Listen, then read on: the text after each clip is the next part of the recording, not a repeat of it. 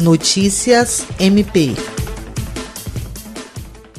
O Ministério Público do Estado do Acre tem intensificado a fiscalização nos supermercados de Cruzeiro do Sul para evitar aumentos abusivos. Além disso, o promotor Iverson Bueno, titular da Promotoria Especializada de Defesa da Bacia Hidrográfica do Juruá, que possui atribuição na defesa do consumidor, disse que o MPAC permanece atento para evitar aglomerações nesses estabelecimentos. Segundo o promotor, serão feitas inspeções para que o número máximo de pessoas dentro dos supermercados não passe de 100, bem como para que o espaçamento nas filas seja de 2 metros entre os clientes. Iverson Bueno esteve reunido na quarta-feira, 25 de março, na sede da Associação Comercial de Cruzeiro do Sul, com comerciantes.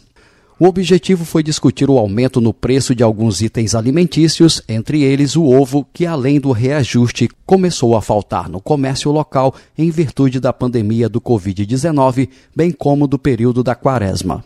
O promotor Iverson Bueno diz que os aumentos serão inevitáveis por causa da demanda e logística.